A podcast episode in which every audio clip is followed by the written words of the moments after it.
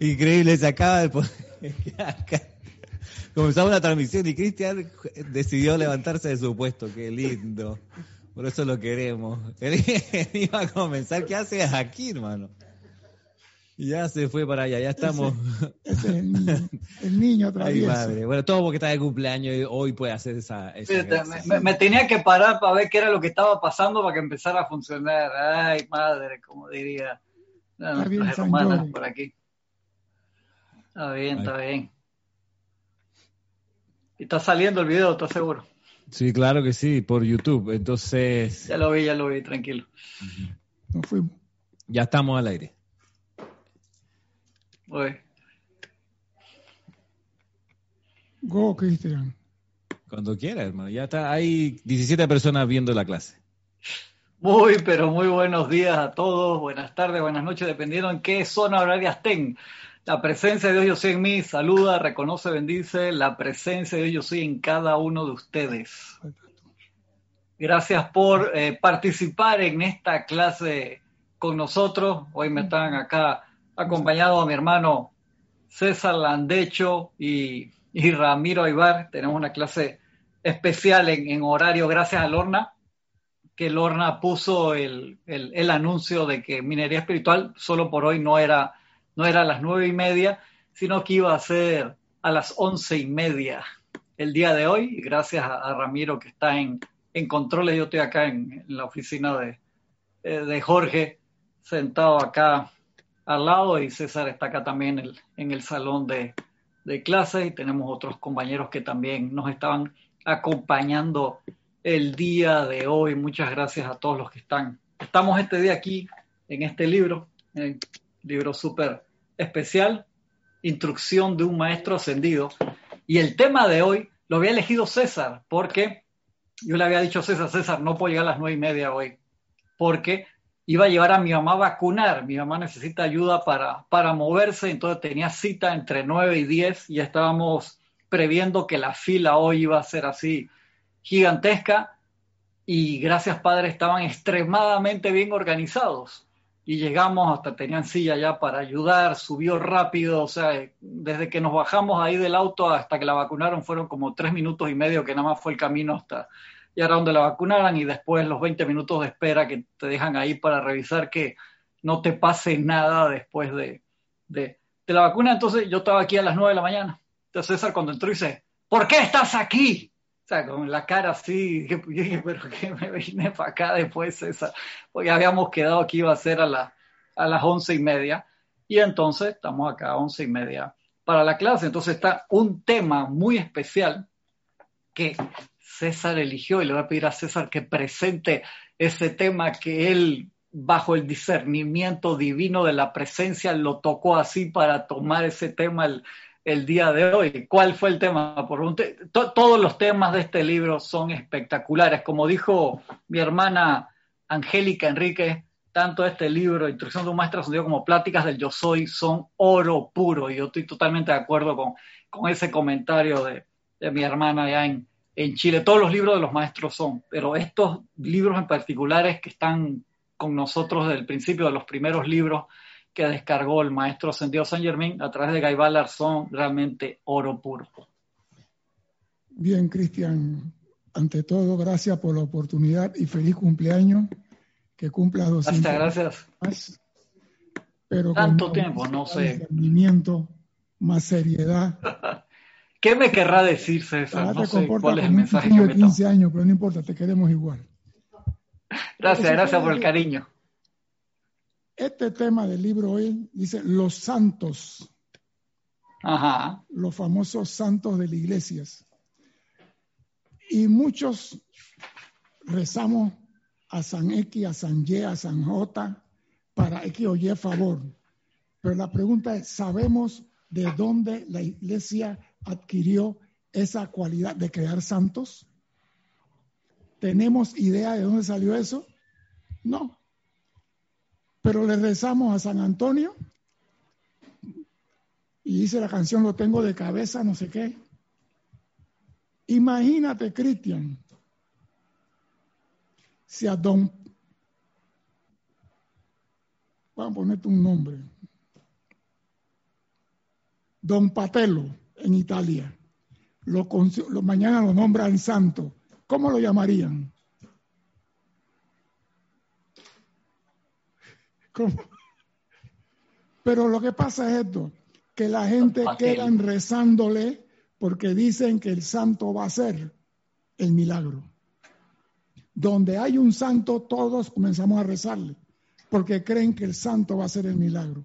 Y el maestro ascendido San Germain, en esta clase de los santos, nos dice algo muy, pero muy importante. Y si me permiten, Cristian, puedo comenzar a leerlo. Sí, sí, por favor, gracias. El maestro ascendido San Germain dice, un santo podrá ser un ser o no ascendido. Podrá ser. Jesús fue ascendido y lo consideran santo. Juan fue ascendido, lo consideran santo. Cuando se le confiere la santidad a alguien, cientos de miles de mentes se enfocan sobre esa idea o forma de un santo. Si tú creas mañana San Joaquina, todo mundo va con San Joaquina y todo mundo le reza a San Joaquina y todo mundo tiene imagen de San Joaquina. Dice, y dice el maestro, ya que no existe la idea de un santo sin la correspondiente forma mental. O sea que un santo es creado y sostenido por la persona que enfocan su atención sobre él. Y el ser humano le reza a los santos. Y yo traigo a colación algo muy importante. Los indios de Norteamérica, los Sioux, los Navajos, los Cheyenne y los Cherokee, tenían un árbol de sanación. Y cuando se enfermaban, se sentaban debajo de ese árbol y no se levantaban de ahí hasta que se sanaban. Y la pregunta es, ¿qué sanaba el indio? El indio se sentaba debajo del árbol, pero ¿qué lo sanaba? ¿Alguien me La fe que él tenía en el árbol.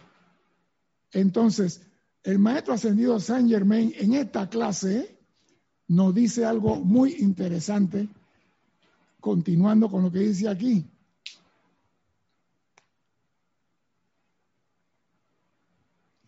Dice, es así como se crea un pensamiento, forma de tremendo poder. Nosotros poniendo nuestro poder en X persona, porque Sutano lo convirtió en santo. A veces el alma de este santo, mediante la dirección de una gran inteligencia, se aprovecha de esta tremenda creación y entra a la forma, produciendo milagros de gran bien. O sea que un ser superior a lo que llamamos santo, se aprovecha que la atención está sobre ese santo y esa energía la aprovecha para hacer un bien. Y eso lo sabemos porque aquí ocurre dos veces al año. El Maestro Jesús, 25 de diciembre, todo el mundo tiene atención sobre el Maestro, el Niño Jesús. Y esa energía del Niño Jesús es aprovechada para hacer un bien para toda la humanidad. Y lo mismo ocurre en Semana Santa. En Semana Santa todo el mundo, ay, el Maestro Jesús que murió por mí, su atención ¿dónde está? Lo que piensas y sientes, eso traes a la forma y en eso te conviertes. En consecuencia, el, santo, al ser bueno, evita que la energía contenida en el pensamiento forma sea utilizada para un propósito equivocado. Porque se supone que la santidad es el producto de una persona que ha mantenido una vida correcta, recta y con plenitud. Pero ese santo no puede hacer nada sin la energía de las mentes que lo alimentan. César, antes que sigas ahí, tú que la gente pregunta muchas veces, y a Ramiro estoy seguro que a ti te han preguntado también en clase, que si los santos son maestros ascendidos. Me han preguntado varias, varias, varias, varias veces eso. Y el maestro comienza diciendo, un santo podrá ser o no un ser ascendido. Y yo voy a decirles rápidamente cómo la Iglesia Católica forma a los santos, si me lo permite. Cuando murió Julio César, Octavio comenzó a perseguir a todos los que mataron a Julio César, pero había un triunvirato en Roma, porque en Roma no había rey, había un triunvirato, tres personas. Y Octavio, cuando murió Marco Antonio, se apoderó del poder de Marco Antonio y era, él tenía dos partes del tridente y quedaba Lépido, y Lépido era el máximo pontífice, el pontífice máximo de Roma. Nadie podía hablar sobre su divinidad. Cuando muere Octavio en el año 12 de Cristo, en nuestra era, y lo van a enterrar, Octavio se proclamó antes de morir emperador, hijo de Júpiter. Júpiter Capitolius se declaró hijo de Júpiter y el símbolo de Júpiter era un águila. Entonces, cuando estaban cremando a Octavio, testigos dijeron que vieron salir un águila en forma de fuego y convirtieron a Octavio en divinidad. El Senado romano lo y quedó establecido que todo romano que hiciera algo constructivo para Roma, a través del máximo pontífice y aprobado por el Senado, sería santo, divinidad. Cuando se convierte Roma en el cristianismo y le dan el pontificado máximo a los cristianos, dijeron, ¿y nosotros a quiénes vamos a nombrar santos? Si aquí dice nada más a los romanos. Entonces, ¿qué hicieron? Dijeron, todo ciudadano que haga algo bueno por la patria o algo constructivo podrá ser elevado a la divinidad. Y los cristianos comenzaron a todo lo que fueron ejecutados en, la, en los circos romanos, los nombraron santos. Y de ahí nace la creación de santos. No es que Jesús dijo, tú eres santo y tú eres santo, yo te nombro santo. Fue copiado de una situación romana. Eso no era de los judíos. Los judíos no tienen santo en su religión. Nunca han tenido santo. Pero se copiaron de eso porque ellos se convirtieron en el máximo pontífice de Roma. Fueron los judíos. Fueron los cristianos, por mejor dicho. Y ellos comenzaron a nombrar santo fulano y salió santo. Y hayan tantos santos, por eso que el maestro dice aquí, un santo podrá ser o no un ser ascendido. Podrá ser nombrado santo, más no ser ascendido, que son dos cosas diferentes, Cristian. Es bien importante, bien importante ese detalle, porque normalmente cuando la gente entra en la enseñanza pregunta y pregunta cuando ve las fotos y los dibujos de los maestros ascendidos, esos son santos. Pregunta en esa parte, entonces hacer la transición de la parte de afuera a la parte de adentro, a veces es un, puente, ¿no? Un puente que, que hay que recorrerlo también porque es muy fácil en muchos casos, yo recuerdo en, allá en el tiempo, en el Jurásico, tú te acuerdas, César, de eso, y, Ramiro, que a la gente le, era fácil. Y ah, mira, ve, este que en, la iglesia, este, este santo que usted tiene en Saint Germain, también se llamaba así en el otro, o sea, querían hacer una transición, te cambio esta figurita por la otra. Digo, no, ese no es el esquema, estos son seres que se graduaron, terminaron su recorrido en la tierra, lograron su misión, transmutaron todo su karma y están en los planos superiores porque se ganaron ese derecho ahí. Eso es lo mismo que está en el cielo. No es lo mismo. Hay que explicarle a las personas el concepto. Una cosa es donde tú vas entre encarnaciones y que otra cosa es donde tú vas y permaneces cuando ya te graduaste. Entonces creo que ese concepto es importante explicarlo bien.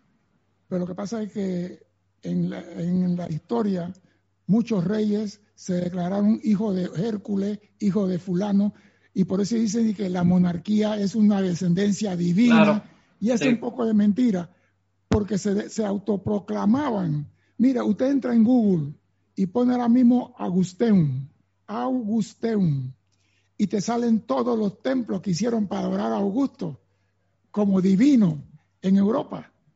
Ponga ahí en Google Augusteum y vas a ver hay templos por todos lados, en España, en Grecia, en todos lados hay templos, adorando a un hombre que fue humano y que nunca llegó al título de maestro ascendido, pero como Roma tenía el poder, siguiendo la orden del Lépido, el sacerdote máximo, de declararlo hijo de Júpiter, lo divinizaron. Entonces, los cristianos que siguieron, dice, vamos a aprovechar nosotros también para crear nuestro santo. Mira lo que dice el maestro aquí, es importante. Se supone que ciertos atributos y poderes están dentro del dominio de este pensamiento forma.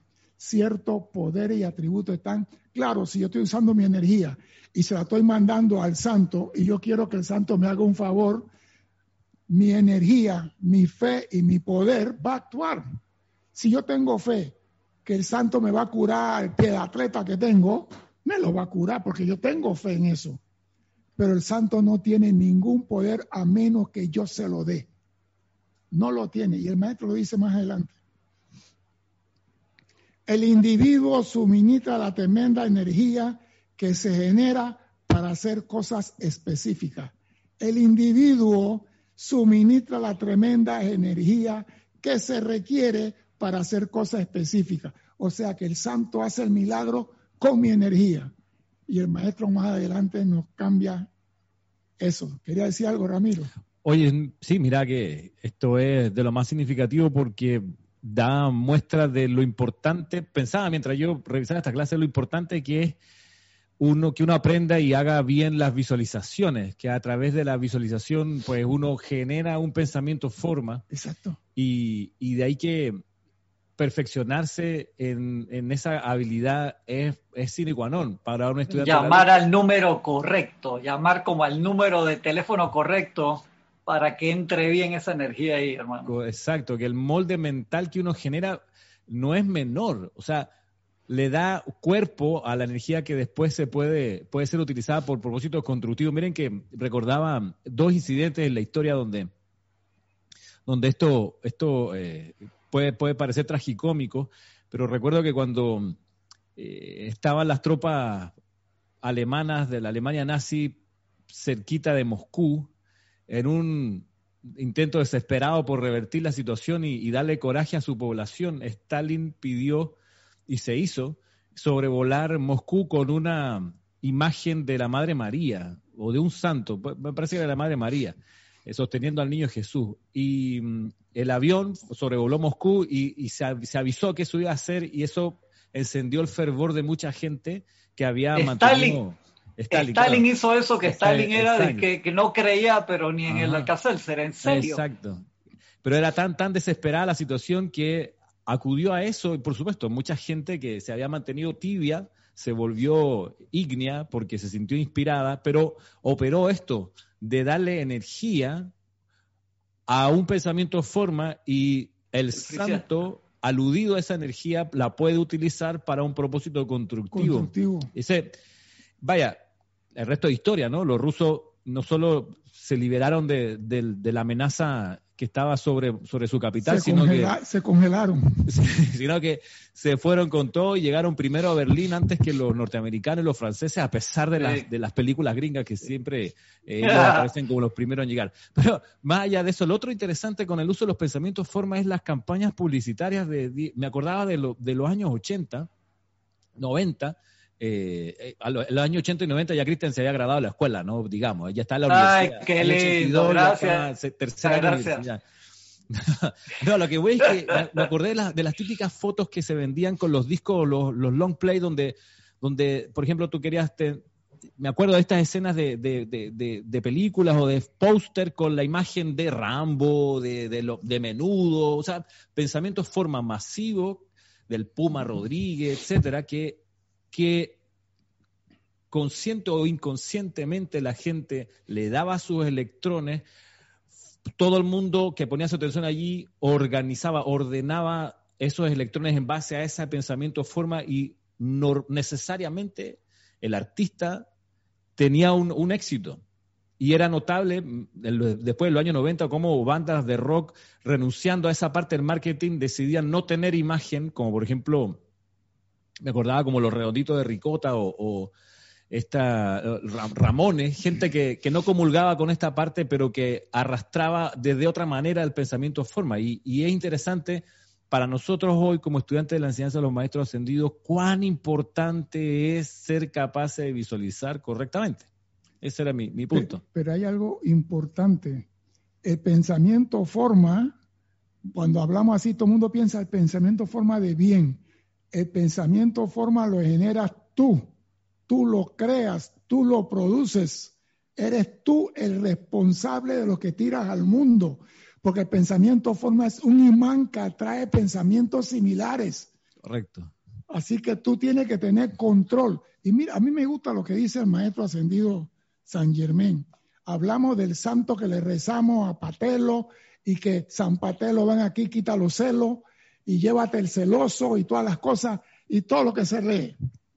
Sin embargo, dice, cuando un individuo o estudiante de la luz cae en la cuenta de que la energía dentro de sí es omnipresente y que está a la espera de ser dirigida conscientemente, no nos cabe duda de que podrá hacer cosas mucho más poderosas que cualquier pensamiento forma.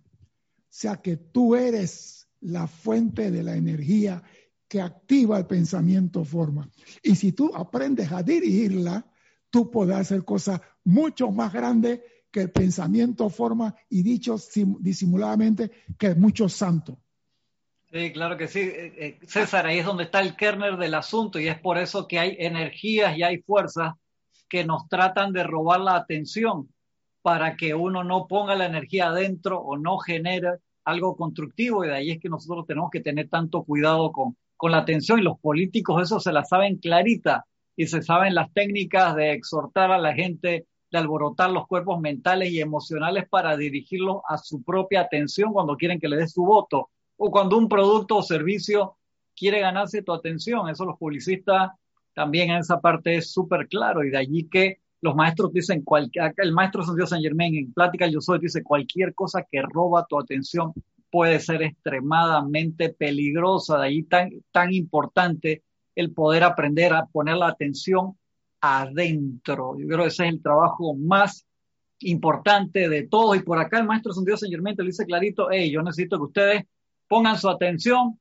siempre primero adentro y después si nos necesitan, con mucho gusto nos invocan a nosotros y le vamos a dar la ayuda, pero aprendan a poner la atención adentro, ese es su trabajo principal. Iba a decir algo, Ramiro. Mira que justo en línea con lo que dice Cristian, hay un comentario que nos envió hace un rato Alonso Moreno desde Colombia. Dice, hay que aprender mm, hay que aprender no darle nuestro poder a lo externo, solo a nuestro interno, a la magna presencia yo soy. Decía él, en base a lo que, lo que tú estás comentando. Que ya que está, pasas tu comentario, que no se me olvide mandarle ilimitadas bendiciones a Noelia, que está de cumpleaños hoy también, y a Vicky, que Vicky está de cumpleaños también hoy, yo por ahí escuché que las chicas iban a tener su fiesta hoy en la tarde, ahí después de, de la clase de la tarde, así que se prepare Vicky.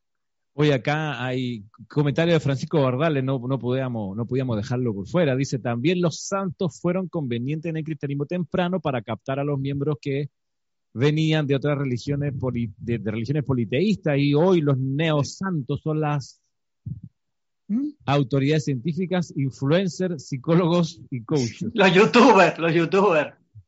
Sí. sí, lo que pasa es esto.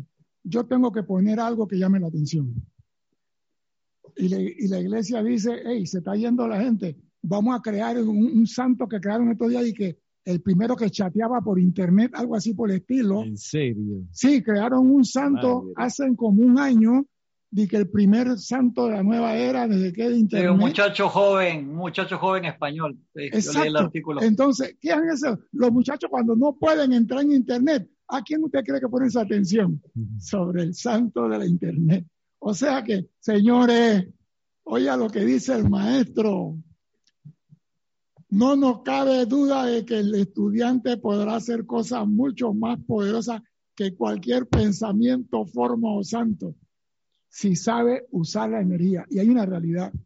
Tú no puedes ser maestro de la energía si no la pones en uso, si no la practicas. Dime, ¿está encendido el número ese? Es el 4, creo. Ah, ¿Probando? Sí. sí. se escucha. Entonces, tenemos algo sin, sin ánimo de criticar. Cuando estamos en la parte cristiana nunca vamos a avanzar porque siempre estamos poniendo la atención afuera. ¿Lo estás diciendo tú? No lo estoy poniendo adentro, porque siempre estoy buscando qué santo se acomoda a mi requerimiento. Si se me perdió algo, San Antonio, si tengo no sé qué, el santo. Ahí tengo el catálogo. Tengo un catálogo y nunca voy a avanzar a buscar a mi Cristo, a mi llama eh, ya, Yari, pero no te vayas tan lejos, que a veces dentro de la enseñanza podemos caer en lo mismo. Y entonces hoy invoco al Maestro Ascendido San Germain porque quiero perdón y liberación, pero mañana... Eh, correcto, entonces ese, ese problema lo, lo, podemos seguir manifestando si no tenemos un cambio de conciencia real de empezar a mirar hacia adentro. Lo importante es que el estudiante caiga en la cuenta que él tiene el tremendo poder de buscar hacia adentro y de manejar la energía. Y eso es lo que esta enseñanza aquí en este grupo da. Tú tienes que cambiar. Tú vas ascendiendo escaleras por peldaño por peldaño. y en esta clase hoy van a dar un salto cuántico. Y ahora vamos a llegar en un rato. Dime, Ramiro. No, todo bien. Aquí sobre todo, quizás la, la crisis está en entender, una de las cosas que pudiéramos mirar es el asunto de más que pedirle al santo hoy, más que pedirle al maestro que nos dé o que nos haga, que nos resuelva, es cómo yo colaboro con ese maestro. Porque en el cristianismo, yo que estuve en una escuela, escuela católica, no recuerdo alguna vez que alguien nos dijera que hay que ofrecer, ofrecerse a Jesús para ayudarle en el plan de Jesús. Para nada, ¿eh? hay un problema conmigo y entonces Jesús me va a ayudar. Y así con todos los santos, ¿no? Ramiro, dale tu carga a Jesús. Dale tu pecado a Jesús. Dale tu problema a Jesús. El único que te resuelve es Jesús. Y Jesús decía, lo que yo hago, tú puedes hacer y más. Y más. Y no hacemos nada. ¿Por qué? Porque me enseñaron, tírale tu basura a Jesús. Mira lo que dice aquí. He aquí un misterio que no ha sido explicado. A menudo, allí donde es menester alcanzar un propósito, uno de los grandes maestros se hace cargo de ese pensamiento forma y producirá un gran bien verdadero.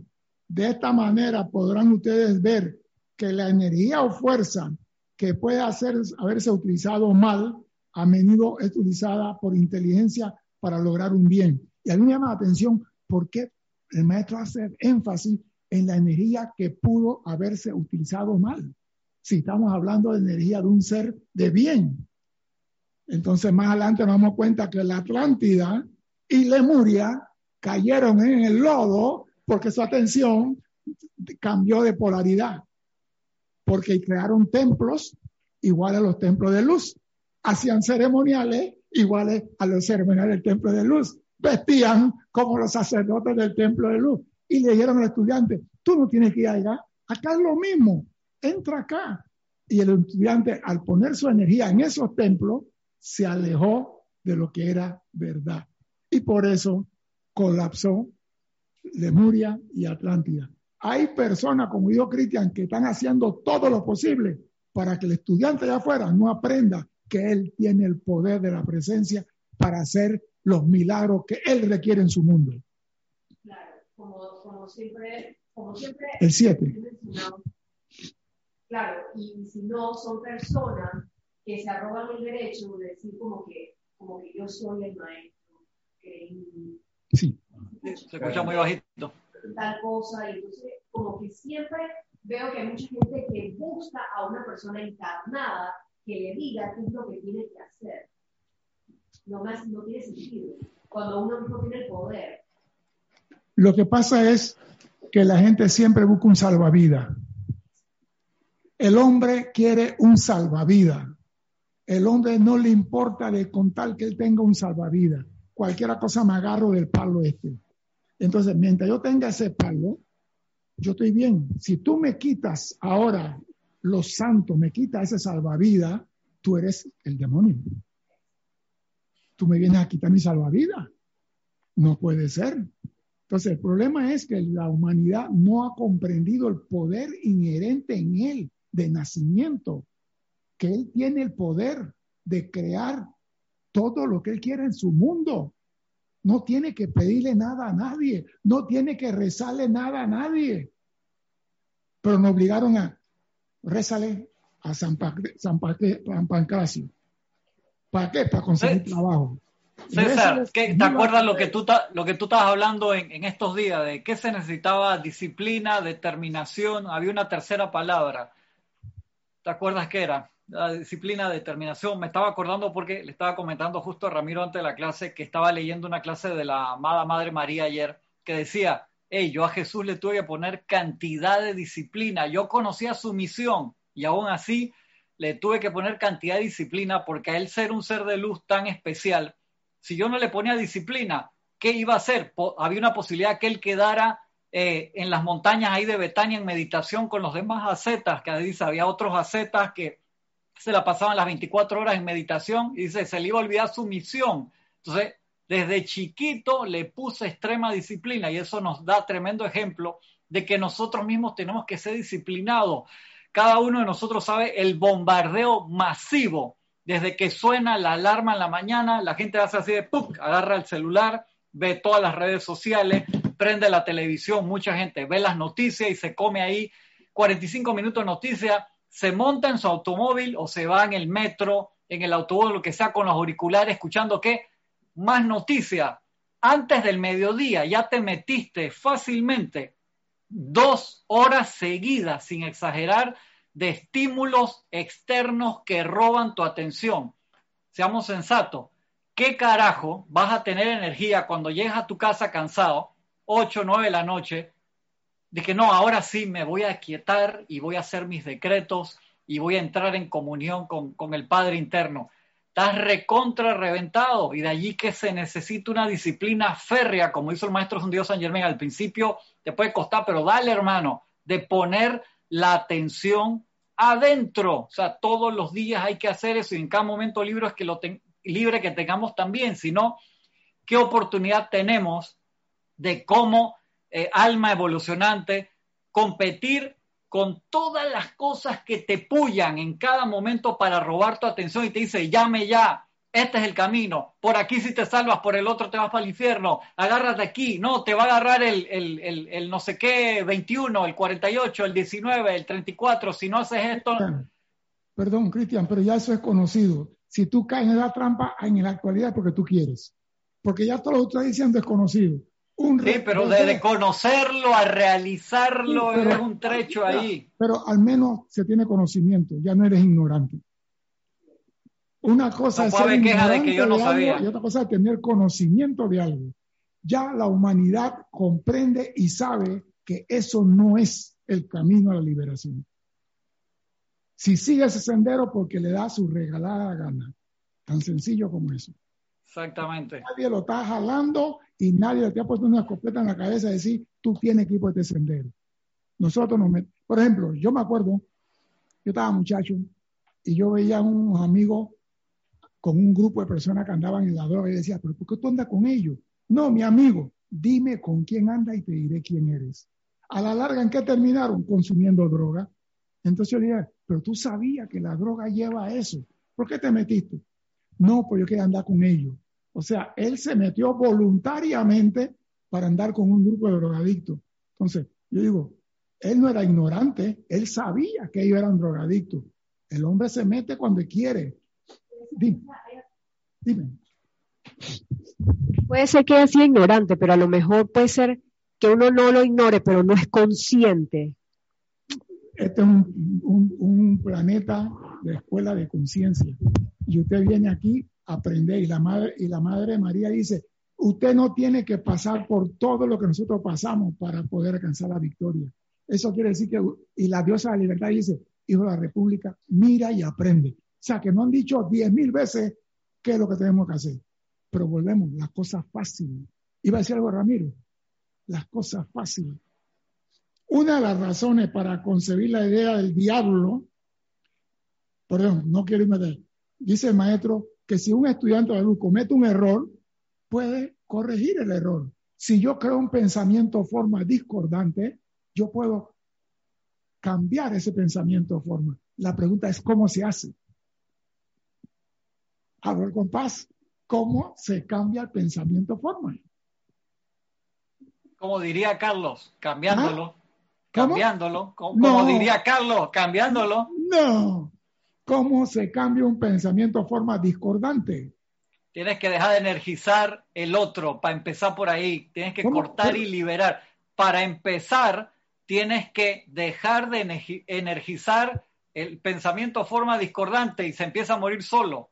Tienes que cortar esa línea de energía, pues tú le estás echando gasolina gratis todos los días para que siga vivo. Lo que tú lo estás manteniendo. Cristian, cuando tú creas un pensamiento forma, se le pegan otros bichos que están vibrando igual. Tú Van puedes- creciendo solo, van creciendo puedes- solo después. Entonces tú puedes atraer el tuyo, pero ya lo que se pegaron están ahí chupando tu energía. Lo que pasa Pero es ese es hijo tuyo igual, porque tú lo creaste y lo dejaste de pasa- responsabilidad tuya. Voy a explicar esto. Si usted genera un pensamiento forma, el maestro aquí nos dice, usted puede capturar ese pensamiento forma, capturarlo, ven para acá. Usted puede usar la llama de la purificación o la llama de la liberación, liberarlo, y esa energía una vez purificada, calificarla con una cualidad constructiva y liberarla para bendecir al mundo. Dijiste algo importante, pero antes de hacer eso, tú tienes que reconocer que esa energía es tuya, porque muchas veces podemos ser padres y madres irresponsables, decir, no, eso no tiene nada que ver conmigo. Mira lo que creó esa otra gente, mira lo que hicieron ellos. Y entonces uno se quiere desligar de la posibilidad. Entonces, antes de capturarlo, uno tiene que reconocer esa energía que está ahí, no me gusta, discordante, hey, hay electrones míos allí, y entonces ahí es que tú los puedes jalar y llamarlo como en Tron. ¿Te acuerdas del final de Tron, Ramiro? Sí, Esa escena sí, tan que- genial que- jala su propia energía. Hablamos de electrones de energía y le metemos muchas palabras y la gente se enredan con muchas palabras. No Vamos, tienen que enredarse. Si algo no te gusta, hay electrones tuyos ahí. Mira lo que dice el maestro. Se hubieran dado cuenta entonces de que todos ellos eran únicos creadores, tanto bien como del mal. Nosotros somos creadores de bien y del mal. Y hubiéramos aprendido que cuentan con el poder para disipar toda creación equivocada o enarmónica que ignorante o voluntariamente traímos a la manifestación. O sea que tenemos el poder de capturar lo que yo creé en forma. ¿Y eso qué significa? Que hemos elevado el grado de transmutación. Ya no basta con decir, llama Violeta, ven y transmuta. Ahora tú tienes que transmutar de una forma diferente, capturar las creaciones discordantes tuyas, usar la llama de liberación o purificación y una vez que la has limpiado, calificarla con una cualidad divina y liberarla al mundo. ¿Y eso cómo se llama? Una transmutación perfecta en dinámica actividad, dice el maestro. Ustedes tienen que aprender a la transmutación perfecta en dinámica actividad. Ya no basta con decir, invoco la llama violeta que venga y que me limpie. No, ahora tú como creador tienes que descrear, si cabe la expresión, lo creado. Y tienes que aprender a trabajar eso, porque eso se llama maestría en el manejo de la energía. Tú quieres Por eso que tienes que aprender a reconocer tu energía que tú Sí. soltaste ahí. Tienes que aprender a reconocer la estampa de esos electrones. Todo lo que no te gusta, lo que no te agrada, y energía tuya.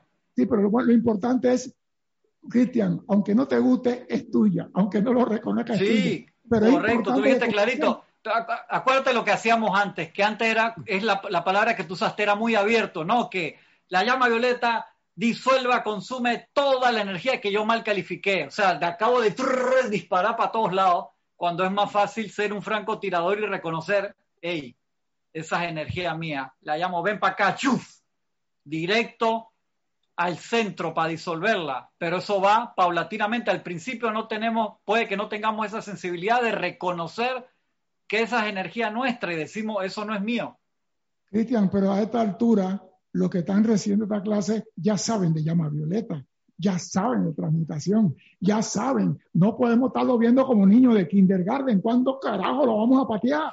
¿Cuándo lo vamos a poner en acción? Eso es lo que necesita aquí. A partir de ahora, olvídate, llama violeta, ven y transmuta. A partir de ahora, yo voy a capturar en mis creaciones inarmoniosas. Yo mismo, porque estoy aprendiendo a ser maestro de la energía. Esa es una práctica para poder llegar a ser maestro de la energía y la vibración. No lo voy a lograr diciendo, invoco la llama violeta que venga, invoco a la mamá violeta que venga. Y cuando voy a decir, yo te creé a ti, te voy a bañar y te voy a purificar. Dime, Ramiro. Sí, gracias. Mira que acá hay algunos comentarios en el chat interesantes. Viene, por ejemplo, el de Paola Frías, dice, bueno, reconocer que es discordante, querer cambiarlo, la ley del perdón, llama Violeta, y reemplazarlo con algo constructivo. Ella lo, lo decía un poco contestando la pregunta hace un ratito. Interesante lo que dice Emily Chamorro por su parte, donde indica, dice, lo de- ideal sería convivir 24 horas con personas afines a la enseñanza y así no retroalimentarnos ¡Qué a lindo! Ella quiere ir con Jesús. ¡Qué lindo! Jesús está ahí, todo brilla y no hay ni mosca por ahí, ni mosquito, no hay dengue, no hay nada. Eso no sirve, mami. Usted No, tiene Em- que- Em- Emily quiere una comuna con, con, puro, con puras personas, una finca grande que todos sean ahí estudiantes de, Sí. de la enseñanza. ¿Está bien? No, no, no, no, no. Está bien. Usted viene aquí a aprender, a experimentar, a caerse y a levantarse, a salir victorioso en una y llorar en otra. Pero a la larga, la corona, como vimos en la clase pasada, ya está hecha para ti. ¿Y cómo la vas a lograr?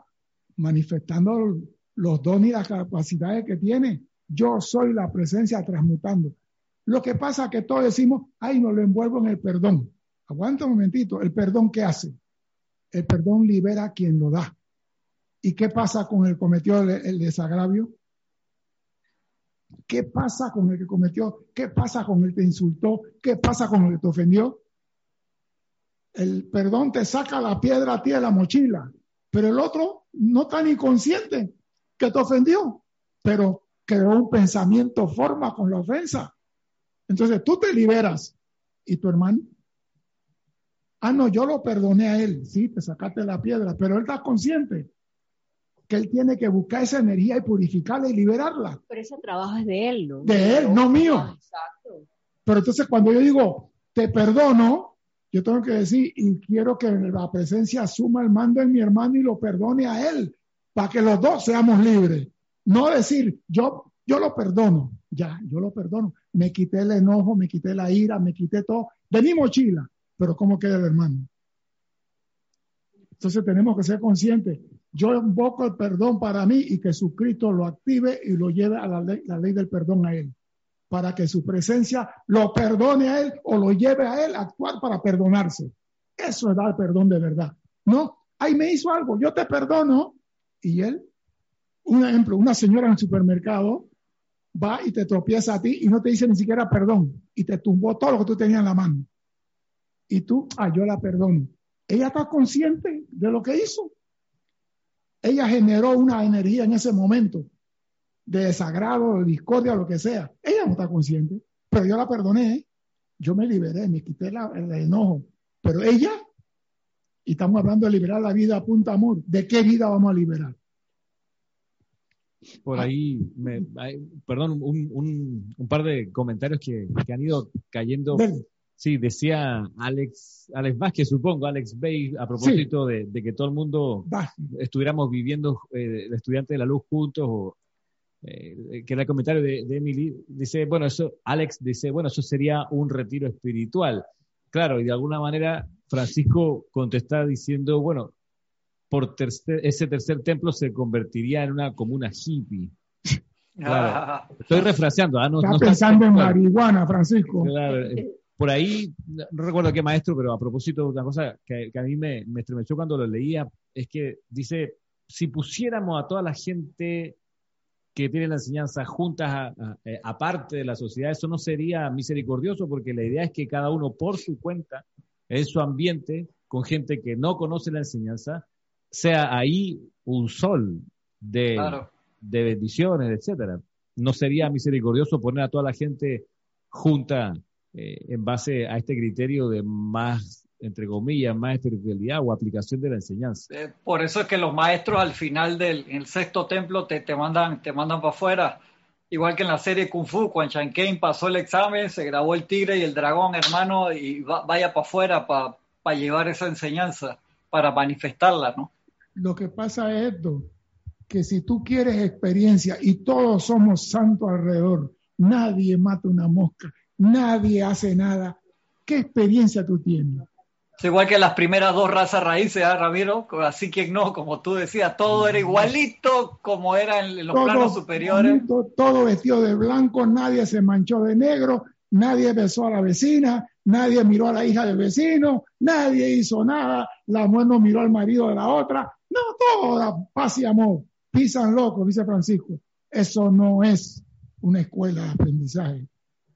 Una pregunta a propósito de aprendizaje. Valentina de la Vega pregunta, entonces, si la presencia perdona a la persona que me ofendió, ¿dónde está el trabajo de esa persona? Eh, Espérate, espérate, espérate. La persona, la presencia no perdona.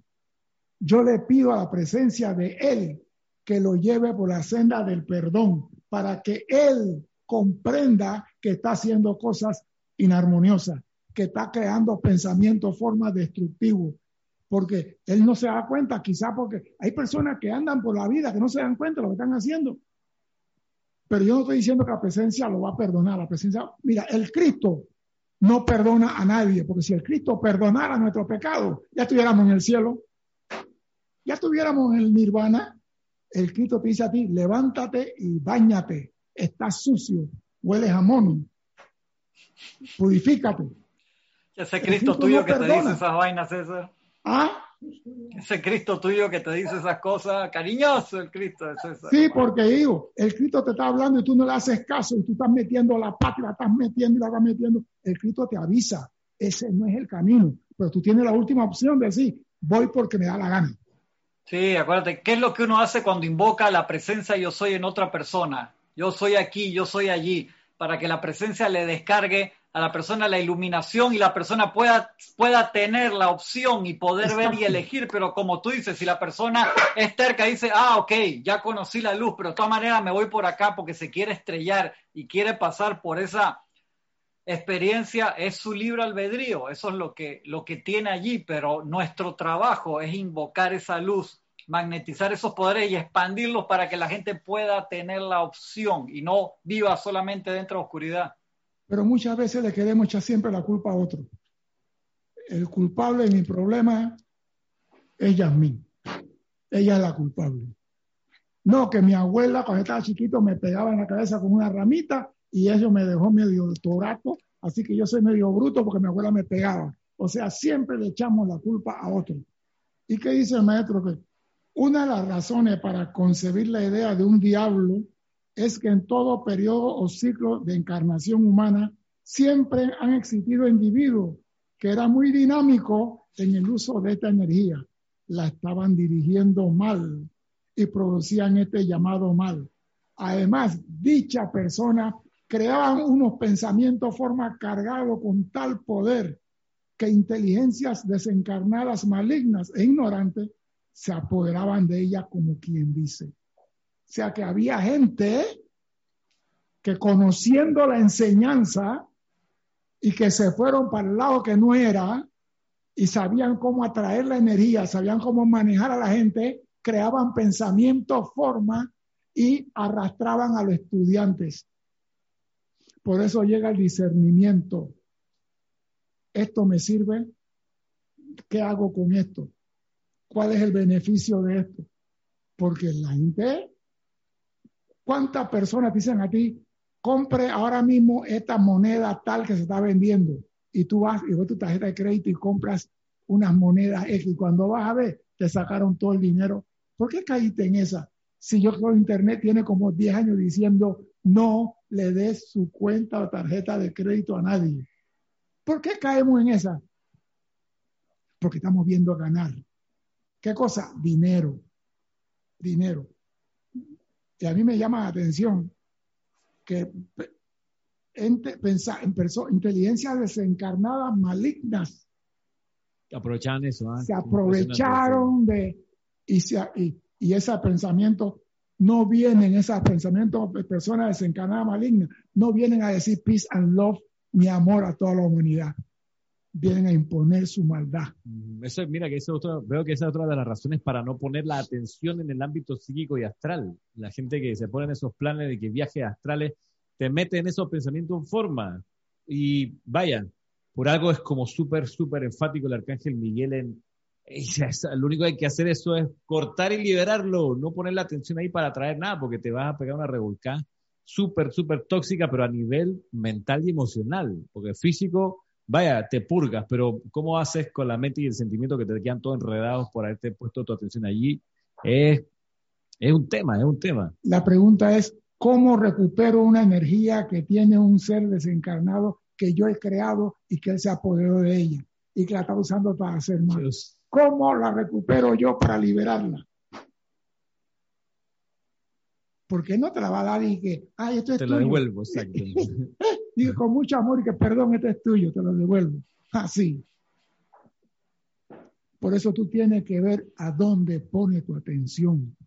Oye, mira que por eso veo que a propósito de lo, que dice aquí el maestro Sendido San Germain, de cómo desencarnados agarraban estos pensamientos, formas y lo, usaban, eh, caigo en cuenta de, que no era baladí la actividad de la señora Astrea que en los años 30 se, se publicitaba tanto o se, se anunciaba tanto de purificar de desencarnados la atmósfera de la Tierra.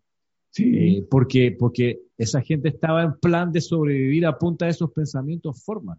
Entonces, la gente, lo, lo increíble es que la gente, de acá- en su ignorancia, pues la gente acá encarnada le ponía atención masivamente, le mandaba sus electrones, su gasolina, esos pensamientos forma, y al del otro lado del velo había gente que estaba diciendo, es ju- justo lo que necesito para, para poder seguir utilizándolo.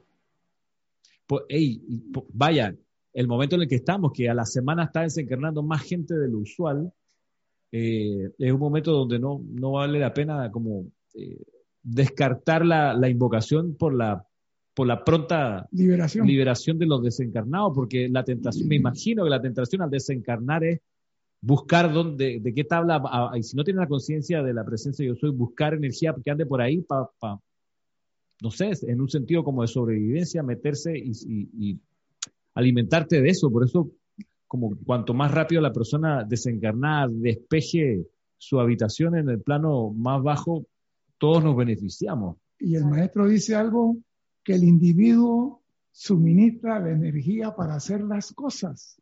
No olvidemos eso.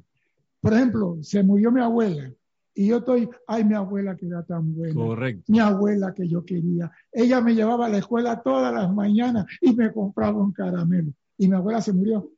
Ya desencarnó. Ya ella se liberó. Pero yo con el pensamiento que, y la energía que estoy, la, me estoy Te conectando con ella. Pero los que están alrededor de ella, que no tienen quien le rece, ni quien lo llame, se pegan a ella y a través de ella absorben mi energía, absorben todo lo mío. Entonces ellos tienen, estos cascarones viven de mi energía. Y yo digo, yo, si yo, no, yo no lo conozco a él, yo nunca he hablado con él. ¿Cómo que yo soy responsable por lo que él hizo con... Tú no eres responsable. El tribunal kármico no se, no se equivoca. Ellos tienen la mejor computadora del mundo y registran todo. Tú lo tenías en planilla. ¿Ah? Tú lo tenías en planilla. Por eso digo, cuando un ser tuyo se va, lo único que puede decir, amado mío, sigue la luz, sigue la luz y avanza en la luz. Para de contar y olvídate de ella.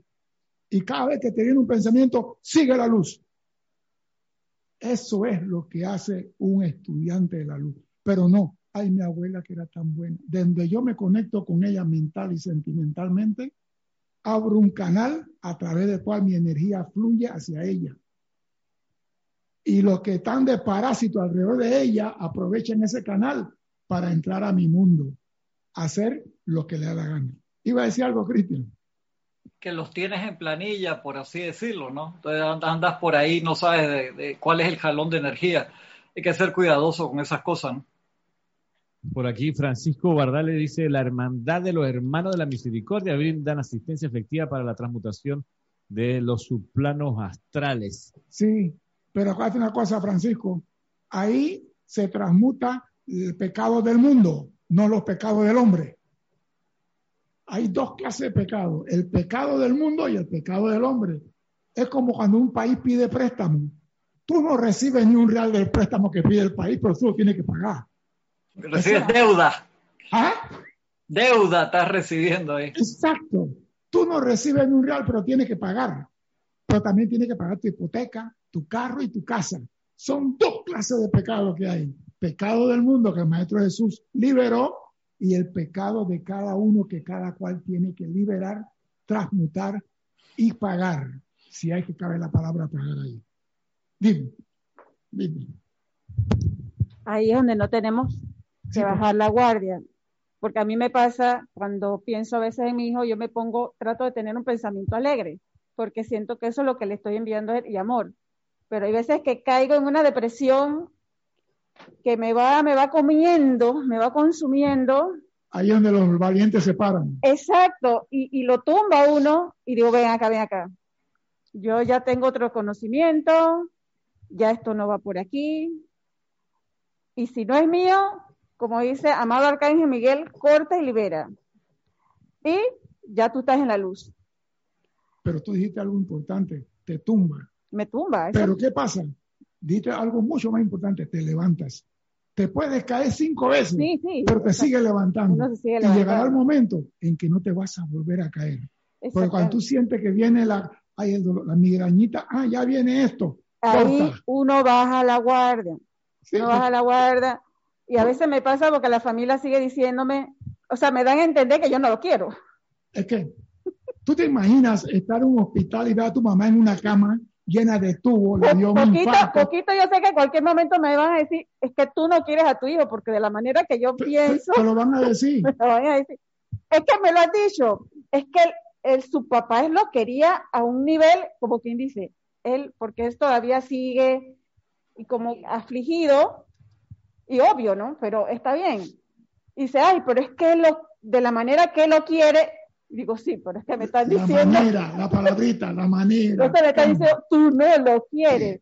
Pero uno se da cuenta, y yo me doy cuenta de ese revolcón, como dice. ¿no? Y ahí es donde uno tiene que levantar a esas energías, porque a veces me he quedado pensando, digo, y si es que no son mías y son del, del ambiente y que están buscando cómo alimentarse, y dice, como que dice, hey, podemos llegar Por eso que es importante donde alguien, ¿no? que se le diga la verdad a la gente. No se le ande con paño tibio a media cosa. Se le dice, tú te vas a caer cinco veces y te vas a levantar las veces que sea necesario, porque Dios no deja a nadie en el suelo. Tú te puedes levantar, te puedes. Mira, a mí me gustaba algo que decía Roberto Durán, el boxeador panameño. Dice, él me puede tumbar a mí y yo me voy a levantar, pero cuando yo lo tumbo a él, él no se levanta. Eso decía Roberto Durán. Él me puede tumbar a mí y yo me lo voy a levantar, pero cuando yo lo tumbo él, y ese debe ser el leitmotiv del estudiante de la luz.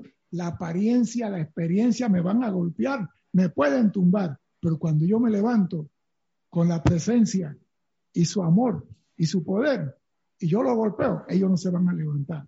Eso es lo que tenemos que hacer. Dime, Ramiro. Mira que aquí hay algunas preguntas eh, que han surgido de lo último. Eh, dice Diana, no entiendo. Si Diana la- Liz, Diana Liz, con sí, Bogotá. de Bogotá, dice, no entiendo si la abuela se liberó, ¿por qué hay pegados a su alrededor? Esa es una pregunta. Y la otra, eh, de Valentina, ¿cuáles serían los pecados del mundo perdonados y transmutados por el Maestro Jesús? ¿No son pecados cometidos por los hombres? Mire, en- ahí en el ocho días de oración se dice que en esa época del año el tribunal kármico permita eh, pecados o errores cometidos sin intención. Hay pecados que el hombre comete que no tenía intención de hacerlo. Tú vas manejando tu carro, se cruza un niño y ni Dios lo quiera, ocurre una desgracia. Tú no tenías intención. Entonces, esas, esas cosas así son transmutadas. Esos son pecados del mundo. Pero si yo voy con mi carro y veo a la persona que me robó la cartera y le tiro el carro encima, eso no es pecado del mundo. Esa es alevosía de premeditación. Y yo tengo que transmutar eso. Son dos cosas diferentes. Por eso digo, a veces echamos todo como pecado. Pero señores, hay que clasificar las cosas. Pecado del mundo es aquello que se comete sin intención de hacerlo. Por eso que en diciembre los maestros ascendidos transmutan, consumen y disuelven todas las creaciones involuntarias. Pero no te dice la que hiciste con mala intención te la voy a perdonar. Ah, ah, esa es cuenta tuya. ¿Ah? Y tienes que hacerle frente a eso. Iba a decir algo, Cristian. No, no, no. Creo que Ramiro había leído otra pregunta ahí, no me acuerdo. Sí, no, lo, que preguntaba Diana, no entiendo, no es una pregunta, es como una- un comentario, pero dice, si la abuela se liberó, ¿por qué hay pegados a su alrededor? ¿En qué ámbito está la abuela? ¿En qué ámbito está la abuela ahora mismo? ¿Usted cree que cuando salen de aquí no van al ámbito de los durmientes, donde lo van a preparar, que cambiaste de estado, cambiaste de conciencia, que estás en un lugar, que aquí hay templo, aquí te vamos? Y en ese ámbito están los que están, usted vuelve para atrás.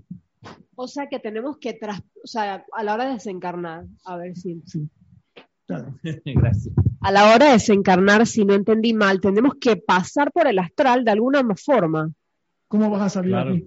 Ahí- Ah, ah, es que tenemos que pasarlo antes de su, si no, si des- y nos dicen si subimos o no. O sea, hay, que- hay que atravesarlo, ¿no? O sea, Hay que ahí pasar de, por de él. camino.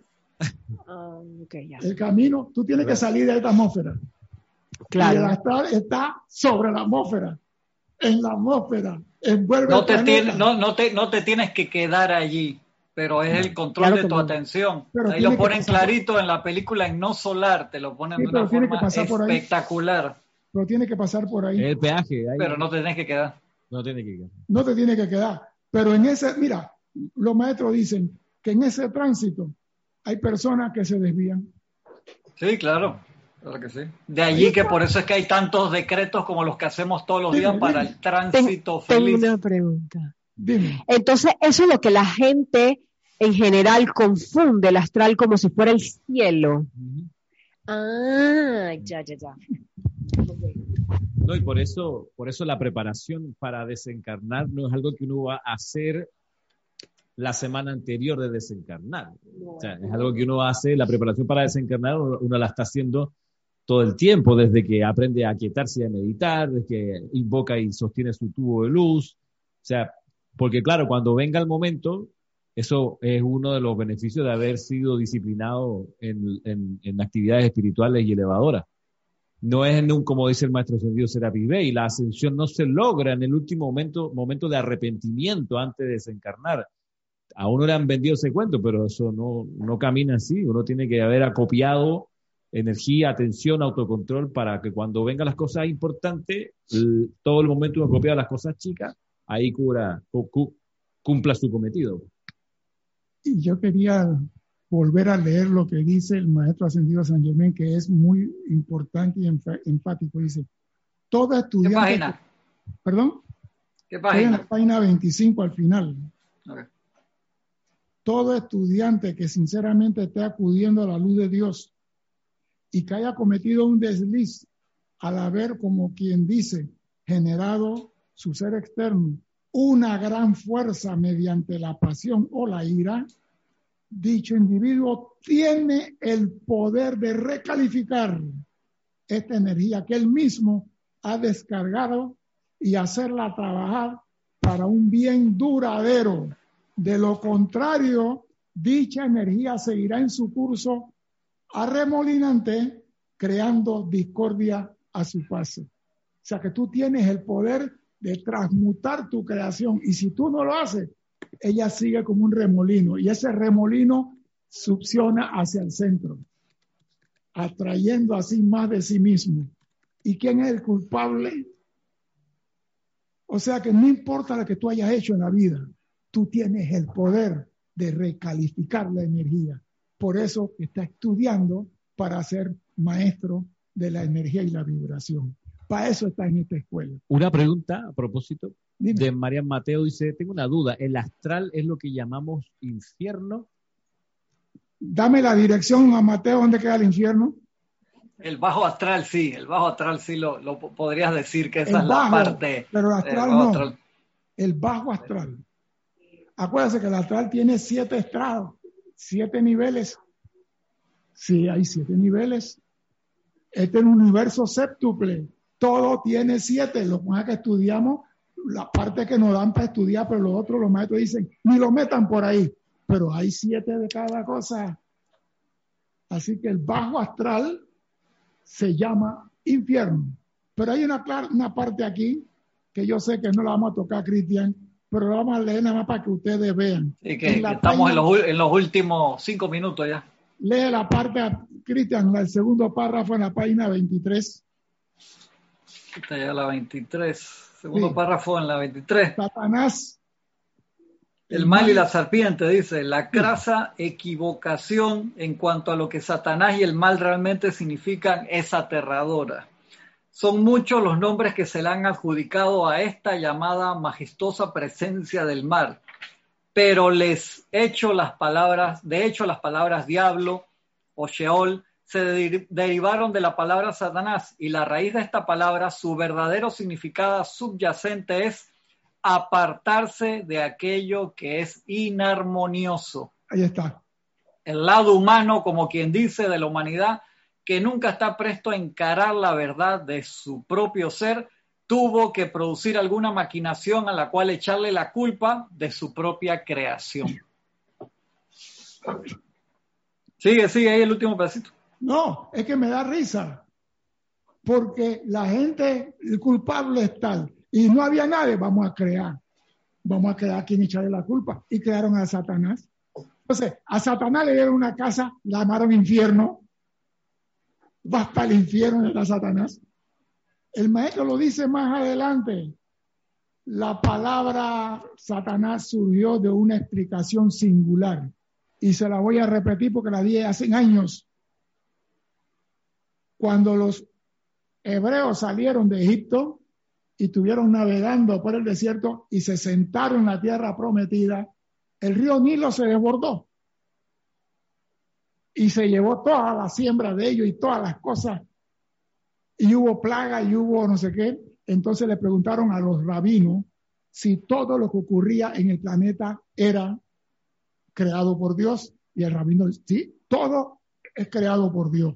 Y dice entonces, el desbordamiento del río y la plaga también es creado por Dios. Y el rabino se quedó y dice, no, eso fue creado por Satanás. ¿Y qué significaba Satanás en el antiguo hebreo? El que se aparta, el que se aparta, el que pone parte de por medio, el que se aleja. Eso en el antiguo hebreo significaba la palabra Satán. Y el maestro lo dice aquí con toda la palabra Satanás surgió de una explicación singular, diciendo a los seres humanos que era mejor que se apartaran de sus propias creaciones. Tú eres Satanás cuando estás alejado de Dios. No hay que inventar más nada. Satanás significa apartarse, pero tú tienes la gloria que puedes volver a entrar al sendero. Dime. Mira, eh, sí, en línea con esto pregunta Oscar de Perú, dice, quiere decir que el mal se interpreta como todo lo discordante, más un señor del mal no existe. No existe. El Señor del mal eres tú. El Señor del mal eres tú y yo. Cuando nos apartamos de la senda del Señor, cuando nos alejamos, nos convertimos en Satanás, diablo. Pero la palabra original era Satán, que significa apartarse en hebreo antiguo. Aquí hay un mensaje de Francisco Bardales que solo Francisco Bardales puede hacer. Ajá, ya me imagino. Solo por eso lo voy a leer. Dime. Dice, el bajo astral lo pu- popularizó Evagrio Pontico, monje del medioevo, que era como una suerte de publicista y mercadólogo. Y María Martín, entiendo que María Martín está en Madrid. Martínez. Martín, dice, me tengo que ir. Ah, muchísimas gracias. Con razón, dice, con razón el maestro Sañemé dice que nada bueno sale del plano astral y que hay personas que por su vínculo eh, es que quedan atrapadas hasta por tres encarnaciones. Wow. Sí. Pero Estamos, estamos con María Martín también ahí, que nos tenemos que ir nosotros también. Nos queda un minuto ahí para ya, ya. el Pero ¿cómo- cierre. Dime. ¿Cómo sí que uno puede encar- quedar, por ejemplo, en varias encarnaciones? O sea, vuel- desencarnas, vuelves, encarnas, te vas para atrás de nuevo al astral y Sí, vuelves y porque La bajas. carga tuya es tan grande que en una encarnación en dos no la puedes liberar. Ay, qué feo. Cristian, el tiempo es tuyo. Diría la despedida. Sí, muchas, muchas, muchas gracias a Ramiro, gracias a César, gracias a todos los hermanos, los, los que están acá, que está Yari, también, ¿quién más quedó por ahí? Eso. Yasmín, Yasmín, Yasmín, gracias también que, que nos acompañó durante la clase y a todos los hermanos que se conectaron y, y reportaron sintonía hoy en esta clase fuera de horario, en horario especial de minería espiritual de los sábados en la mañana. Ilimitadas bendiciones a todos. Nos vemos en una próxima edición. Muchas gracias a todos. Saludos. gracias a todos mis bendiciones. Hasta pronto.